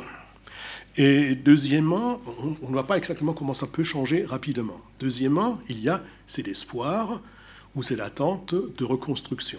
Alors de reconstruction, Et ça veut dire pour beaucoup de gens, pour beaucoup d'observateurs et aussi pour le régime syrien d'abord, ça veut dire reconstruction physique ou économique. Et physique et économique, c'est pas tout à fait la même chose. Et, alors, on veut reconstruire euh, bah, les villes, euh, les villes, euh, les villes, les villes détruites. On veut reconstruire les industries, on veut les, routes, les infrastructures et tout cela. Et tout cela, ça nécessite évidemment des moyens. Où est-ce qu'on les trouve D'abord, alors là aussi, évidemment, il y a des sanctions. Mais deuxièmement, ben voilà, il faut trouver euh, les moyens pour reconstruire même physiquement le pays, tout en sachant ce que beaucoup ne pensent pas, mais que d'abord la reconstruction physique n'est pas égale à économique, et même la reconstruction économique n'est pas égale à reconstruction sociale ou sociétale et politique. Et euh, à mon avis, mais peut-être aussi j'ai le temps, je reviendrai là-dessus. Et bon, euh, penser à une reconstruction purement physique ou même économique ne résout aucun problème, ni pour les Syriens, ni pour autrui, et c'est une illusion, ça ne marchera pas. Alors euh, maintenant, cette reconstruction, juste pour vous donner quelques. Voilà, enfin, vous, le savez, vous le voyez à la télévision, vous, le voyez. Euh, il y a des villes entièrement détruites. Il y a un PIB qui est en chute libre. Il y a je ne sais plus combien de personnes. Bon, enfin, ça, c'est toujours une question euh, qui vit sous le seuil de la pauvreté. Ça, on le calcule comme ci ou comme ça. Mais en tout cas, euh, même s'il y a des gens qui ont gagné, qui, sont des, profiteurs de guerre, la plupart des, Syriens vivent dans la misère. On ne produit presque plus rien en Syrie. Euh, on n'exporte rien, sauf quelques barils de pétrole euh, de nouveau, mais ce n'est pas beaucoup. C'est même pas la, parce qu'il enfin, il y, a tout un jeu compliqué avec le pétrole syrien. Il est trop lourd, alors il faut le mélanger avec du pétrole. On n'entre pas dans ces détails, mais euh, on n'a pas vraiment une capacité d'exportation de pétrole ou de gaz. Alors, et voilà, il faut trouver des, il faut trouver des, des, des, des moyens pour les infrastructures, pour les écoles, pour les, pour les voilà. Et euh, ben, on estime les besoins, maintenant encore une fois, hein, c'est une bataille des chiffres, il faut très bien regarder de, de, très près qui avance quel chiffre et comment c'est calculé. Euh, bon, alors on est entre 240 euh, milliards de dollars à 400 à milliards de dollars pour la reconstruction. Alors bon, tout dans enfin, les, les 240 à peu près, et maintenant, c'est des chiffres d'il y a euh, peut-être deux mois. Hein. Je ne les ai pas vérifiés hier, mais dans, le meilleur des cas, dans le pire des cas, ça s'est aggravé. alors, on est, on est dans une situation dans laquelle, bon, les 240, ça, ça, c'est à peu près la reconstruction physique économique. Bon, si je distingue entre économique et physique, ça veut dire que reconstruire une, usine coûte un certain... Euh, voilà, c'est euh, c'est des machines, c'est des, murs, c'est du dur. mais une reconstruction économique, évidemment, ça implique le savoir-faire, euh, la main-d'œuvre qualifiée, euh, tout ce qui est intangible d'une certaine manière. Et voilà, bon, enfin, la Banque mondiale nous dit que le côté, disons, non matériel, intangible de la reconstruction économique, c'est 80% du coût et 20% c'est le, dur, hein, les machines, les turbines, les voilà. Donc, on voit très bien que ces gens, ils sont, ou bien ils sont morts, ou bien ils sont partis à l'étranger ou bien voilà, ils sont déplacés internes. C'est pas euh, demain que ça recommence. Euh, bien, alors euh, les 240 milliards, c'est plutôt côté, disons, euh, infra, euh, dur, infrastructurel. Si l'on inclut euh, jusqu'à 400, 450, là, les, les, les, les, calculs incluent largement, disons, des, des, des, pertes supposées parce que le PIB a beaucoup baissé. Donc voilà, ça inclut les montants qu'on aurait pu gagner, qu'on n'a pas gagné, c'est un peu compliqué. N'empêche que, voilà, on est dans une, même si, si l'on reste aux 240 ou 250 milliards de dollars par, euh, par euh, pour la Syrie actuellement, ça dépasse largement la capacité évidemment de la Syrie, la capacité actuelle de l'Iran, enfin des, amis euh, plus proches oublier que l'Iran, même si livre du pétrole de temps en temps, ben voilà, il est quand même aussi frappé par des sanctions. Euh, la situation en, Iran, enfin, on l'a vu avec les manifestations aussi, n'est pas, pas idéale, n'est pas, pas, magnifique. La Russie, voilà, elle n'a pas non plus les moyens pour euh, secourir à la Syrie à ce point-là. On avait parlé à un moment de la Chine parce qu'il y avait des négociations, euh, il, semble, hein, tout ça c'est des rumeurs, des négociations pour que la Chine loue un aéroport dans le Akkar, dans le nord de Liban, pour participer à la reconstruction de la, de la, de la, de la Syrie. bon, enfin, je ne suis pas sûr si les, Chinois ont, ce même genre de, de priorité actuelle actuellement. Mais en tout cas, voilà, si l'on regarde tout ce qui tout ce que la Chine a accordé comme aide internationale depuis le lancement de la, nouvelle euh, route euh, de la soie, bah, c'est largement des, c'est crédits, pas, c'est pas des dons c'est pas des investissements. Donc euh, la, Chine gère son argent euh, de manière très, disons, prudente ou prudentielle. Et voilà. Donc euh, d'où viennent ces 240 milliards? Alors bon, ça vient ou bien des pays, de l'Europe, de l'Amérique du Nord, du Japon, de l'OECD, voilà, largement. si jamais, si jamais, si jamais ça arrive, des pays de l'OECD, pas de l'OECD elle-même.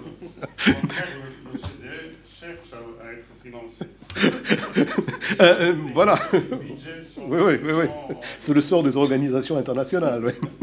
Alors, et on ne voit pas, déjà voilà, on, ne voit pas euh, comment actuellement, et, et, non, tout peut changer, mais encore une fois, on voit une très grande réticence du côté des États européens, de l'Amérique surtout, pour participer à un financement et, ou au financement de cette reconstruction sans concession politique. De l'autre côté, évidemment, du côté, euh, euh, du côté euh, bah, syrien et de ce soutien principaux, on ne pense surtout pas actuellement en termes de concessions politiques. Donc on est dans une impasse. Et voilà, donc la reconstruction, elle n'est pas nécessairement pour demain. Donc là, c'est un front, disons, le front, je dirais, principal sur lequel enfin, voilà, la victoire sera jugée, si jamais il y a victoire, et à laquelle s'applique évidemment d'autant plus le point d'interrogation. Alors voilà, pour terminer, et voilà, qu'est-ce qui se passe? Voilà, qu'est-ce qu'on peut penser Voilà, quelle sera euh, s'il y a euh, cette victoire, disons, partielle, un petit peu sur le terrain et militaire, mais pas autre, voilà, où, la Syrie, où est-ce qu'elle va aller?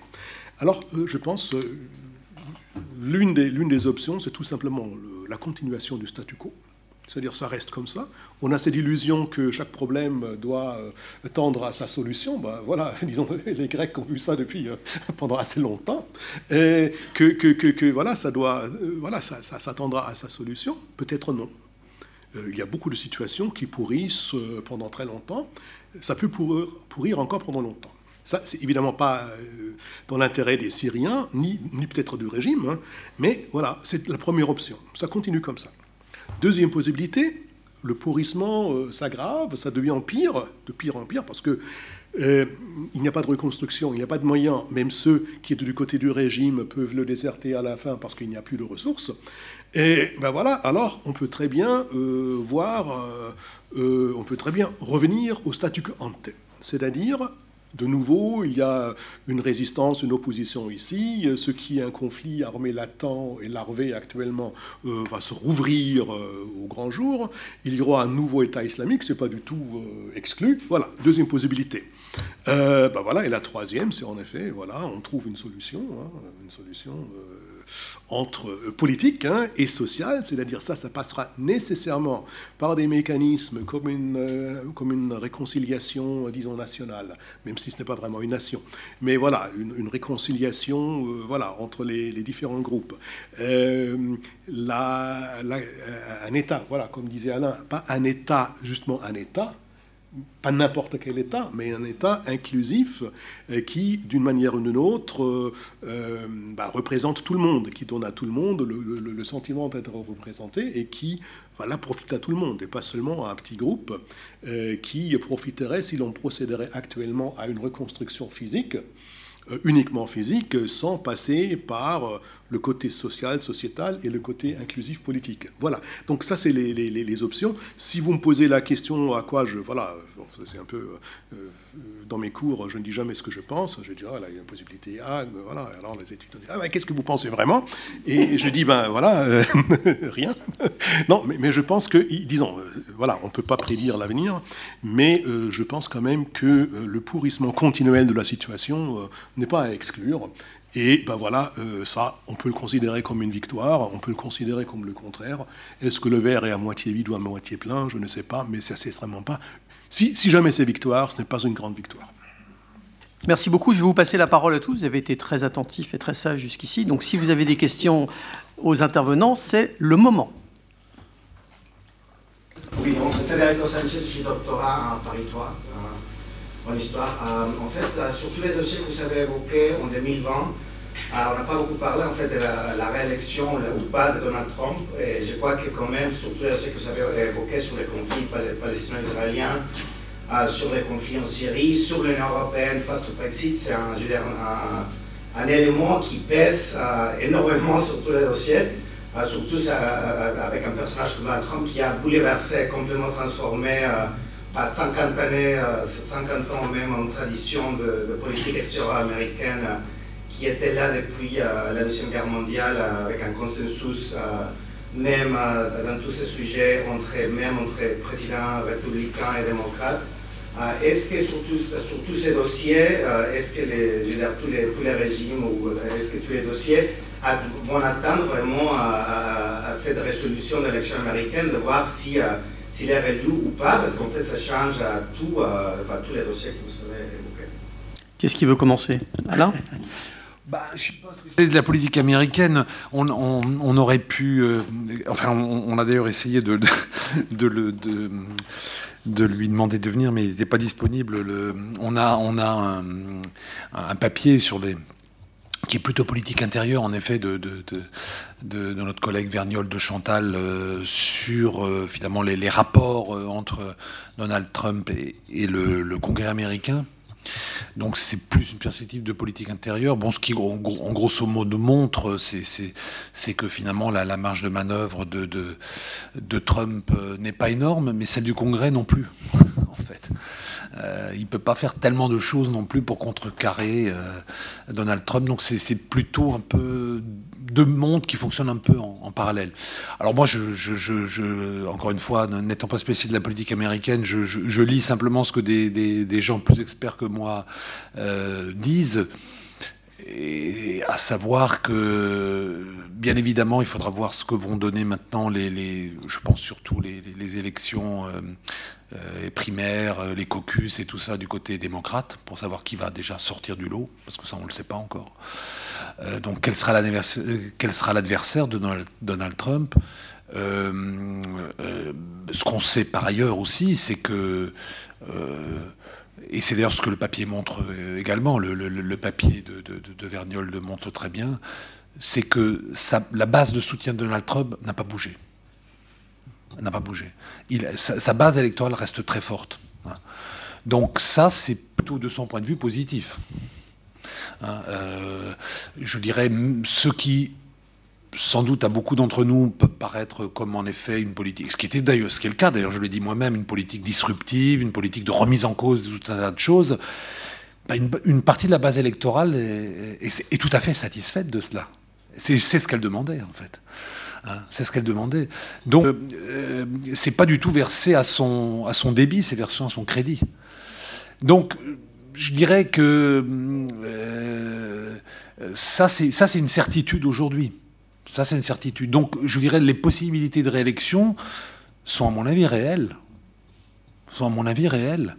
Euh, et ce qui pouvait paraître il y a quatre ans comme euh, une sorte d'aventure de, sans lendemain, avec tout ce qui s'est passé, non seulement aux États-Unis, mais ce que j'ai évoqué moi-même, ailleurs dans le monde, renforce plutôt ce type de dynamique, en fait. Donc euh, je dirais que le jeu est assez ouvert, la possibilité de réélection existe.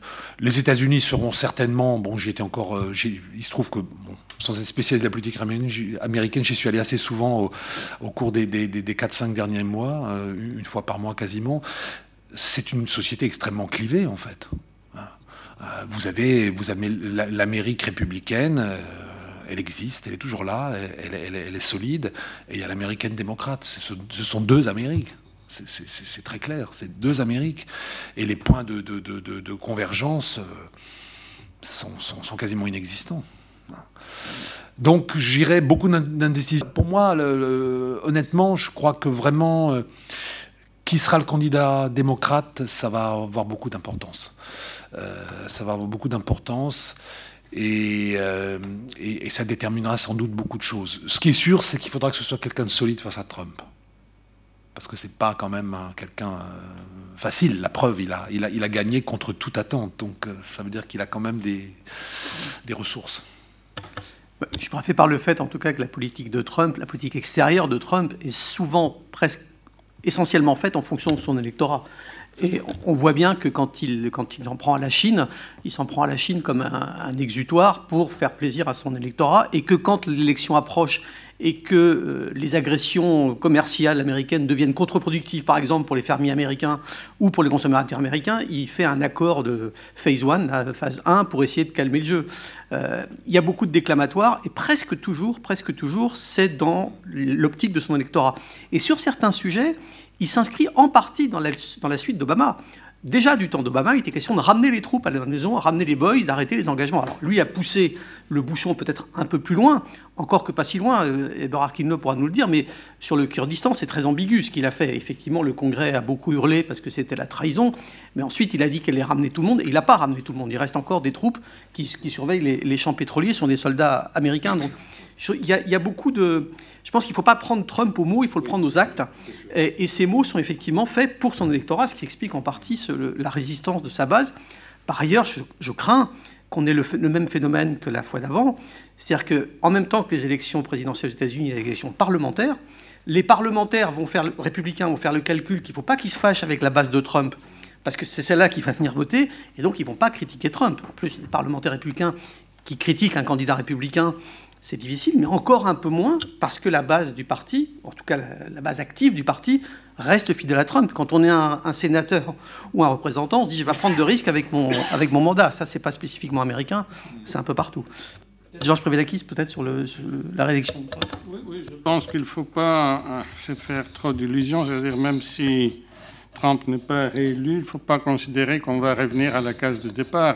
Nous vivons dans un monde qui a fondamentalement changé. Les relations entre les États-Unis et l'Europe ne seront pas ce qu'elles ont été. Il faut, se rendre à cette réalité et tirer les, conclusions. Comme ça a été dit, déjà à l'époque d'Obama, on voyait se dessiner ce qui est devenu euh, la politique de Trump. Donc, euh, donc il, faut, il faut réfléchir à un monde euh, qui est en train de changer complètement par rapport à ce qu'on savait. On a vécu pendant la guerre froide dans un monde stable et clair. Ensuite, il y a eu une période euh, pendant laquelle euh, certaines structures ont pu survivre. Et là, ces, ces, repères sont en train de, disparaître sans qu'on sache quelle sera la forme du, monde dans lequel on va vivre. Donc, donc euh, bon, je veux dire, c'est partout de, euh, partout des questionnements. Ben, on ne sait pas comment va évoluer l'Europe. Le Brexit, c'est un, coup extrêmement grave. Je ne sais pas si on mesure la, signification de, de, de, cette euh, évolution qui, pour moi, n'est pas tout simplement une question, je veux dire, de, populisme, mais de d'un point de vue géographique, c'est le retour de l'opposition entre la mer et le continent. Je pense que les, Anglais ont affirmé à nouveau leur euh, vocation plus maritime face à une Europe qui avait peut-être tendance de devenir plus continentale. D'ailleurs, j'étais frappé par le fait qu'on parlait de plus en plus du continent européen. Ah, donc, euh, donc, donc euh, ça aussi, c'est donc, donc c'est pas la question n'est pas tellement Trump lui-même. Bon. Peut-être une notation encore avant de passer la parole à Arkinle à propos du, Brexit. Je pense que les Britanniques, et notamment euh, Boris Johnson, vont se rendre compte à quel point Trump peut être souverainiste quand ils vont essayer de négocier un accord de libre-échange avec, euh, avec lui. Ça va être coton avec l'Union européenne, mais ça va être encore un peu plus coton avec Donald Trump. Et là, je pense que la fameuse relation privilégiée, historique, etc., elle va, elle va voler en éclats. Trump, il est dur en affaires. C'est une chose qu'il aime bien faire, c'est les deals, comme il dit. Et, là, ça va pas être facile. Je suis pas sûr que les Britanniques tout seuls sont à même de lui tenir tête. Ben là, euh, franchement, je dépasse mes compétences. Hein. Je, n'ai rien à ajouter, euh, juste à dire que je souscris à tout ce qui a été dit. non, c'est-à-dire, bon, disons, voilà, je, suis, je, lis Alternative économique sur ce genre de sujet. Je ne peux pas vraiment en commenter, mais disons, euh, voilà, si je peux juste ajouter un mot, mais pourquoi ne pas en tirer des conclusions peut-être salutaires et de, penser que, voilà, bon, il me semble aussi, bon, en parlant de la, de la, du déni, du regret, de, la violence aussi, hein, que vous avez évoqué tout à l'heure. Mais bon, les Européens, ils réagissent un petit peu comme ça par rapport à ça. Parce que tout ça, ça montre les, défaillances et, les, les, défaillances européennes. On parle d'un marché unique, on parle d'une Union européenne. Alors tant que se chamaille encore si les, les chantiers navals de, de Saint-Nazaire sont à 51% italiens ou non, bah, voilà, il n'y a pas d'Europe. Donc voilà, les Européens n'ont jamais réussi à vraiment créer l'Europe. Et maintenant, on s'aperçoit que ce, parapluie, ben voilà, il s'en va et on en a la pluie. Voilà. Mais bon, voilà, euh, qu'on réfléchisse à ça aussi.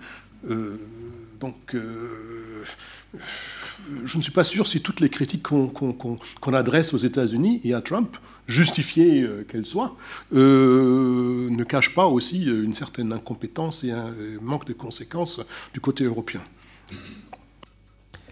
D'autres questions dans la salle? À, Georges sur euh, peut-être deux points. D'une part, j'aimerais peut-être avoir euh, quelques éclairages sur le sur finalement quelque part le, revirement ou la transformation de Tsipras. C'est-à-dire que c'est vrai qu'il a commencé avec un discours que je, suis absolument d'accord. on a, d'ailleurs fait un volume collectif sur les populismes et on a, on a, évoqué Tsipras comme populiste de gauche. Mais ce qui est intéressant, c'est qu'il a, il a, quitté ce, rôle. Il, s'est, entre guillemets, normalisé. J'aimerais savoir qu'est-ce qui a conduit à ça. Voilà. Et, l'autre, c'est peut-être euh, si, on pouvait euh, avoir quelques éclairages complémentaires sur, sur euh, la, les questions finalement de, de, sécurité en Méditerranée orientale. Ce serait quoi? C'est la Turquie C'est. Voilà. Je vais, rajouter ma petite question. Il me semble quand même qu'il y a une différence souvent entre les populistes de droite et les populistes de gauche. C'est que les populistes de gauche, en général, ne sont pas racistes, xénophobes, etc. Euh, du coup, là, mais... pas toujours, ça existe, mais c'est quand, même plus, quand même plus rare. C'est vrai, c'est un défaut qui... C'est bien sûr une personnalité très spéciale. Je pense que lui-même, il a dit, il a dit, on se faisait beaucoup d'illusions. C'est-à-dire, il a beaucoup de charisme, une très grande capacité tactique, pas du tout de vision stratégique, un, manque profond. Écoutez, je ne suis pas très objectif, hein, je m'excuse. Je pense que la culture générale, c'est quelque chose d'important. Il n'en a pas. Il n'en a pas, enfin, c'est vrai, c'est quelque chose qu'on voit. Il ne peut pas s'exprimer en grec. même, enfin, je ne parle pas de son anglais, mais même en grec. Donc, donc il n'a pas, c'est très superficiel. Alors, donc, il a été enthousiasmé par, il, a eu beaucoup de chance, parce qu'il s'est trouvé à un moment où il y avait le vide politique complet. Euh, il n'avait pas donc de véritable euh, compétition ou adversaire, et ses qualités tactiques lui ont permis de prendre le pouvoir assez rapidement. Ils se sont rendus compte ensuite qu'il ne pouvait pas gérer le pays. Donc, euh, après, il a suivi Varoufakis dans cette aventure. Et quand la stratégie de Varoufakis s'est effondrée, il était face aux Européens qui lui ont expliqué euh, où il menait le pays. Et il est, arrivé à la conclusion qu'il ne pouvait pas continuer. Donc, euh, ensuite, à partir d'un certain moment, il s'est laissé complètement euh, conduire par les Européens. Il, a, il a concentré une grande partie de son énergie à la communication, communication à l'intérieur, communication à l'extérieur. Là, il a réussi pas mal dans la communication. Euh, alors, évidemment, oui, les, populistes de gauche et de droite, euh, ce n'est pas la même chose parce qu'il manque cet élément, cet élément de racisme. Bon, enfin, c'est un moindre mal, mais il y a aussi une sorte de, comment dire, d'hostilité envers euh, ces fantasmes de gens riches. donc là aussi, parfois ça a été, enfin, dans certains cas, les deux ont été combinés, c'est-à-dire le fantasme du juif riche a été quelque chose qui a fonctionné beaucoup dans l'antisémitisme. C'était valable aussi pour, en Turquie pour les Grecs, hein, les bourgeois grecs. Euh, euh, bon, alors donc on a, on a, de, des mélanges entre les deux, euh, mais avec, euh, avec Syriza et Tsipras, la dimension raciste n'était pas là. Ça existait quand même un peu dans leurs partenaires de, de droite. Donc ça, j'ai répondu. Euh, bon, alors maintenant, la, question de la Méditerranée orientale, ça, ça mérite une autre conférence. Une autre conférence. Euh, bien sûr, nous, nous, nous, sommes devant, devant euh, des enjeux qui sont très importants. ça, je pense que c'est évident à tout le monde. Mais il faut analyser, il faut analyser surtout qu'est-ce qui se passe en Turquie, et, c'est un débat que nous devons faire. Je pense que nous sommes un peu aussi dans une sorte, comment dire, de, euh, de manque de débat sur la Turquie, qui, n'est pas sans rapport avec certains efforts d'intimidation qui existent. C'est-à-dire les collègues qui sont liés à la Turquie, ils ont un peu c'est qu'on avait dans le passé avec l'Union soviétique. Hein. on ne peut pas très bien s'exprimer parce qu'on pense aussi qu'il peut y avoir des conséquences. Alors nous avons bien sûr des collègues turcs qui sont très courageux, mais très souvent ils ne peuvent pas rentrer en Turquie. Euh, et ensuite, donc, donc je pense qu'il y a un besoin de, de mieux comprendre ce qui se passe en Turquie et nous, sommes, nous avons un retard d'analyse. Euh, moi, je pars, euh, évidemment, je ne partage pas du tout l'idée que tout le problème, c'est Erdogan. Hein. Je pense que Erdogan, il a ses défauts, mais en même temps, peut-être que c'est aussi un garant d'un certain équilibre dans la Turquie. C'est-à-dire, je pense qu'il a à gérer une situation impossible. Impossible à l'intérieur, parce que la, Turquie, c'est l'héritier de l'Empire ottoman un héritier qui a pu dépasser le problème de l'Empire ottoman à travers cette euh, composition idéologique et politique qui était le kémalisme, et avec des garde-fous très importants qui étaient l'armée. Euh, c'est un système qui a vieilli, qui ne pouvait pas aller beaucoup plus loin. Donc il a été remplacé par euh, l'islamisme modéré, ce qui a permis de dépasser certaines difficultés. Il a, créé un espoir. Mais à partir d'un certain moment, je pense que l'islamisme modéré, qui rappelle beaucoup d'ailleurs l'islamisme modéré de la fin du XIXe siècle, d'Abdul Hamid II, est en train de réintroduire les contradictions de l'Empire ottoman. C'est-à-dire des contradictions entre liées à la religion, parce que, euh, parce que euh, remettre la religion au centre de la politique signifie que les différences religieuses reprennent de l'importance. Donc même si la Turquie s'est débarrassée de, de, de, la diversité religieuse qui était celle de l'Empire ottoman, mais il reste quand même hein, la différence entre euh, sunnites et lévites. Ensuite, il y a une très grande polarisation entre les, Turcs qui sont qui sont modernes, qui sont tournés vers l'Europe, des villes, etc., et ensuite l'intérieur. Bien sûr, les questions kurdes qui. Ensuite, euh, toute, toute, cette ambition d'un rôle euh, de, leader du monde musulman n'a pas donné les fruits attendus. Donc, je pense qu'il y, y, a toute une série de, difficultés, de problèmes internes euh, qui poussent évidemment le gouvernement a une sorte de crée un besoin d'exportation et de, création d'un d'une cause.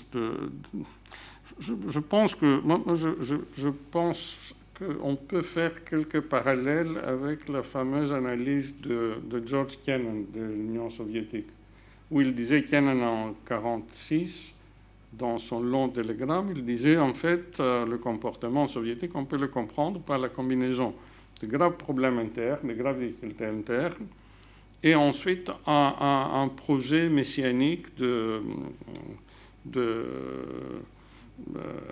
enfin, de libérer le monde du joug capitaliste. Je pense que nous avons ces deux éléments dans la Turquie, c'est-à-dire d'un côté de graves difficultés internes, qui risque de s'aggraver à cause de la situation économique qui n'est pas bonne. Et ensuite, euh, cette, euh, cette, euh, cette, idéologie néo-ottomane qui a été assez bien élaborée par Ahmed Davutoglu il y a une vingtaine d'années. Donc, ce sont les deux, c'est-à-dire investir dans, cette vision permet de dépasser les difficultés, internes. Alors, cela a créé une, euh, une Turquie qui maintenant devient révisionniste, ce qui n'était pas le cas auparavant. Parce que la Turquie est en train, en ce qui concerne la Grèce, est en train de contester ce qui a été le consensus, le, compromis historique entre Venizelos et Kemal Atatürk, c'est-à-dire les Grecs ont abandonné les séminaires à la Turquie, ce qui n'était pas, peut paraître évident aujourd'hui, mais ce n'était pas du tout évident à l'époque, et les Turcs ont abandonné la mer à la Grèce. Bon, ça, c'est contesté maintenant. C'est-à-dire, les Turcs disent très bien, les séminaires, évidemment, c'est nous, mais nous voulons aussi la moitié de la mer. Donc, c'est du révisionnisme.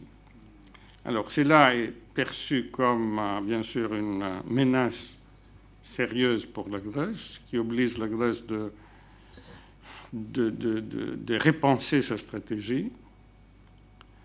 Euh, mais ça pose aussi un problème pour, pour l'Europe, ça pose un problème pour la France, parce que, bien sûr, les équilibres en Méditerranée orientale, c'est quand même quelque chose de très important. La Méditerranée orientale devient un carrefour extrêmement important aussi à cause de tous les projets chinois pour euh, les routes de la soie, etc. Donc, donc la Méditerranée orientale devient de plus en plus importante et nous voyons de convoitises qui risquent d'introduire de, de l'instabilité. Peut-être un, mot sur la, stratégie de la Turquie en Syrie, parce que vous avez dit... Sur la Méditerranée orientale, oui, enfin, sur la, oui, oui, sur, la, Syrie, parce que vous avez dit tout à l'heure, en, passant, qu'il y avait des affrontements ces derniers jours entre troupes euh, turques et troupes... Oui, on est dans une... Pardon. Ça, c'est assez nouveau, quand même. Bah, disons, on est dans une situation... Oui, on est dans une situation assez, intéressante, je trouve, en Méditerranée orientale. On est dans, une situation de, euh, coalition ou d'alliance euh, très euh, compliquée et fragile, et où personne n'est vraiment l'allié de l'autre. Hein. C'est-à-dire, en soutien du, régime syrien, ben, on a d'un côté les Iraniens, de l'autre côté les Russes, qui ne sont pas nécessairement d'accord entre eux. Voilà, j'en ai déjà parlé. Après, on a un jeu à peu près euh, semblable euh, entre les Russes et les Turcs, entre les gouvernements russes plutôt et les gouvernements turcs. Alors, on est, et, bah, euh, on est, on est d'accord sur un certain nombre de, de sujets, c'est-à-dire on est tombé d'accord sur l'occupation d'une partie du nord de la Syrie par les, par les troupes turques, ou plutôt, enfin, avec leurs auxiliaires, hein, des auxiliaires syriens, dont certains maintenant ont été amenés en Libye. Euh, mais euh, donc voilà, on, est tombé d'accord là-dessus. Alors ça c'est quand même intéressant parce que toute la, toute la raison de l'intervention russe en Syrie était quand même d'appuyer un gouvernement, le gouvernement de Bachar al-Assad, qui était en difficulté, parce que la Russie voulait démontrer au monde entier qu'elle est de retour, elle n'est pas là euh, euh, la, puissance régionale, euh, comme disait le président Obama à l'époque, elle était une puissance mondiale, qu'elle est de retour, et surtout qu'elle ne lâche pas ses alliés. Maintenant, évidemment, il y a aussi les bases militaires et tout ça, bah, d'accord. Mais finalement, le grand enjeu pour la Russie, c'était d'être de retour sur la scène internationale, surtout après l'épisode libyen, et de démontrer à tout le monde, y compris à ses quelques alliés et à de futurs alliés peut-être, que voilà, on peut compter sur elle.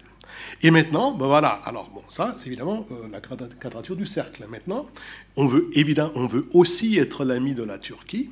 Et qu'est-ce qu'on fait? Ben, On permet à la Turquie d'occuper une partie de la Syrie. Ça a déjà commencé par Afrin avant, euh, côté, côté est, hein, toujours euh, voilà, partie turque, partie kurde, de la, enfin largement kurde, c'est pas si simple que ça de la, de la, de la Syrie, et maintenant on est plus à l'est. Alors bon, et on se souvient qu'il n'y a pas très longtemps, au début ou vers le milieu du conflit plutôt, ben voilà, et l'aviation turque ou des missiles turcs ont abattu un avion militaire russe. Donc on est quand même dans une, disons, dans un rapprochement euh, très, euh, très, euh, très, très, très récent hein, et très fragile. Et donc il y a un certain nombre d'accords, mais il y a aussi des désaccords. Il y a cette zone de Idlib qui, voilà, depuis euh, l'été dernier, déjà depuis un an, elle est assiégée de plus en plus par les troupes euh, syriennes, par les troupes loyalistes syriennes, qui grignotent de plus en plus ce qui devait être une de ces, voilà, je ne sais pas si vous vous en souvenez, il y avait ce fameux, il y a toujours ce processus d'Astana, on avait euh, créé des zones de désescalade, désescalade, j'en ai pas, pas des des escalades, voilà, des escalades. J'en ai pas parlé tout à l'heure, bon, on va pas tout parler. Euh, et, mais voilà, euh, donc euh, les, Turcs, enfin, ou la police militaire turque et certaines troupes turques ont pris position pour régler un petit peu cette histoire. Et dans un, voilà, on ne savait pas exactement où ça devait aller. C'était toujours très fragile.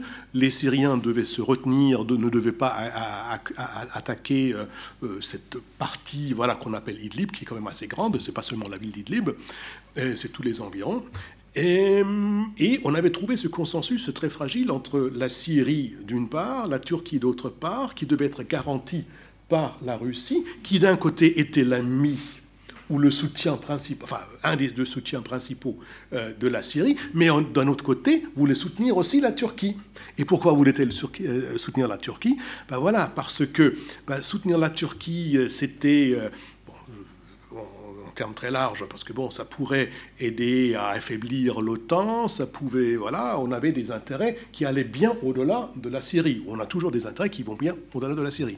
Maintenant, depuis euh, les attaques euh, d'il y a trois jours, bah, euh, ça devait arriver à un moment, c'est-à-dire c'est un équilibre très fragile, et bah, maintenant il faut, il faut décider. Enfin, il ne faut pas décider. encore une fois, la situation peut pourrir pendant très longtemps. Mais voilà, alors les Russes, qu'est-ce qu'ils vont faire? Est-ce qu'ils vont soutenir, si jamais il faut, euh, euh, les Syriens pour qu'ils reprennent Idlib ce qu'ils veulent?